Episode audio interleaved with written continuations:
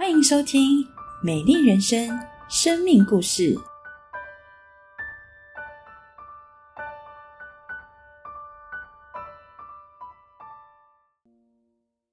二零零六年的十二月，同事心腹邀请我们法佛的同事来到合一堂欣赏一场舞台剧。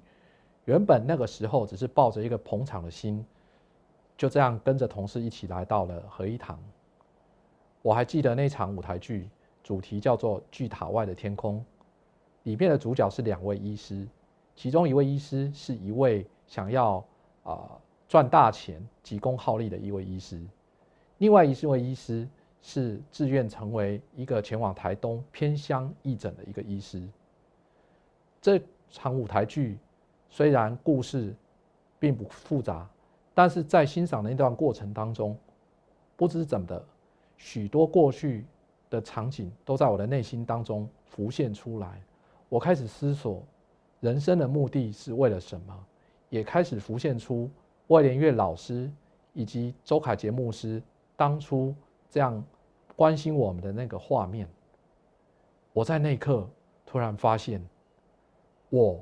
好希望可以认识这位上帝，我好希望能够有一个这样的救恩，也就这样这样的一个驱使下，我终于走进了合一堂教会。我还记得在二零零七年的二月份，我是第一次参加合一堂的主日敬拜，那一天刚好是董牧师正道，主题就是啊八福，经文就是在讲八福中的第二福。哀痛的人有福了，因为他们必得安慰。当我在聆听这堂正道的过程当中，或许在过去经历许多伤痛的过程，于是我开始感到内心里有被同理，也感到那压抑已久的伤痛就这样释放出来。也在这样的一个背景下，我开始稳定聚会。同年的四月份。小组长华人哥因为参加生存游戏，结果不慎弄断了脚，必须要用拐杖才有办法走路。但是每一周的主日，华人哥仍然乘坐着计程车到万隆捷运站接我前往文山户政事务所参加主日敬拜。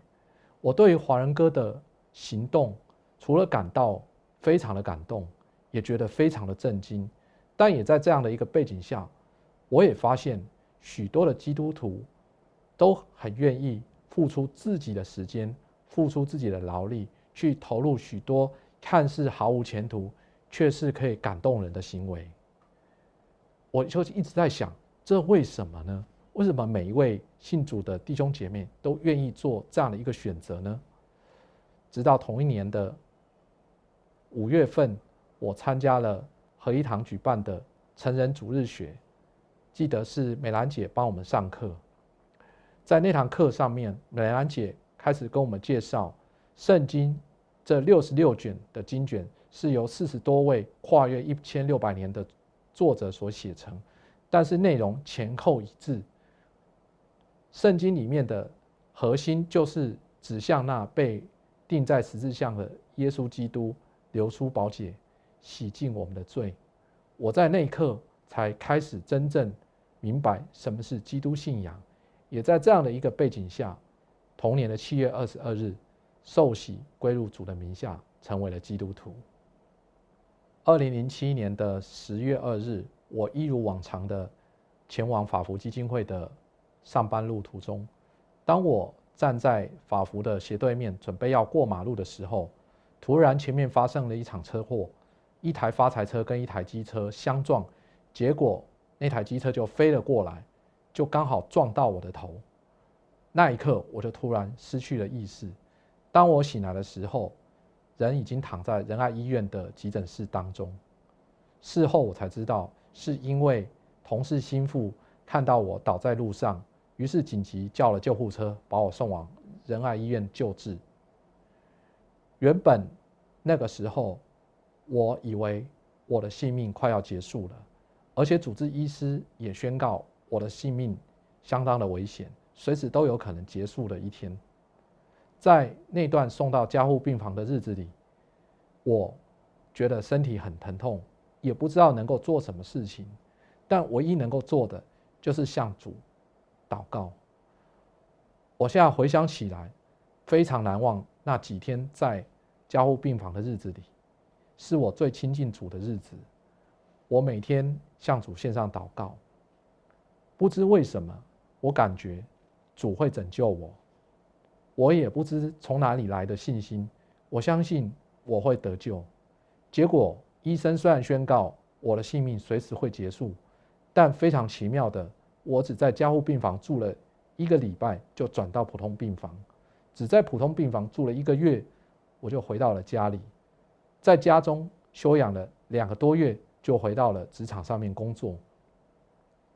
让我最难忘的是，我的主治医师告诉我说：“你的病能够被救好，不是我的医术好，是你的上帝拯救了你。”我也很难忘，在我住院的那段时间，华人哥带着小组来到了医院办理小组聚会。在每一次医院中的小组聚会当中，我感受到那弟兄姐妹的爱。也在每一次的分享当中，我也听到许多的弟兄姐妹为我祷告，至今我都很难忘那段很温暖的岁月。二零零八年，带领我进入法福基金会的林永颂律师邀请我加入了一个律师团。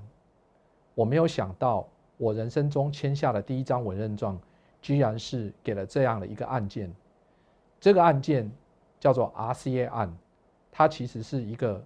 工伤的一个案件，它的故事背景是这样：RCA 公司是一个跨国的家电公司，在一九七零年来到台湾设厂，聘了许多的台湾女工做电子产品的生产。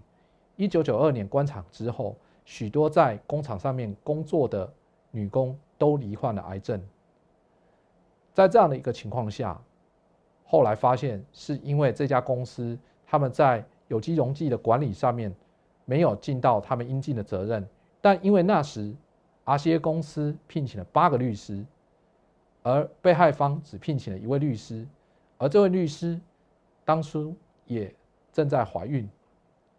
有一位记者看不下去，发现双方的这个律师的这样的一个对比差距实在太大，于是就向当时的台北分会林永颂律师会长。反映这件事情，因此在二零零七年的年初，法福基金会就为了被害人的这一方成立了一个律师团。在这个案子办理的过程当中，其实需要克服非常多的困难。首先，因为这个案件人数众多，案情复杂，而且年代久远，所以要收集证据是相当不容易的。我也没有想到，我居然会加入到一个这么大的一个案件。一开始其实。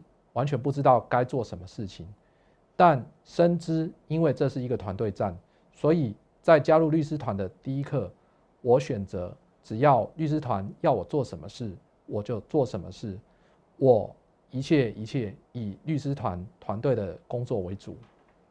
而在这个办案的过程当中，上帝总是用他的大能，在很关键的时候，总是会有一些关键性的人物，或者是关键性的证据。能够呈现出来，这对于我们律师团在办案的过程当中起到很大的帮助。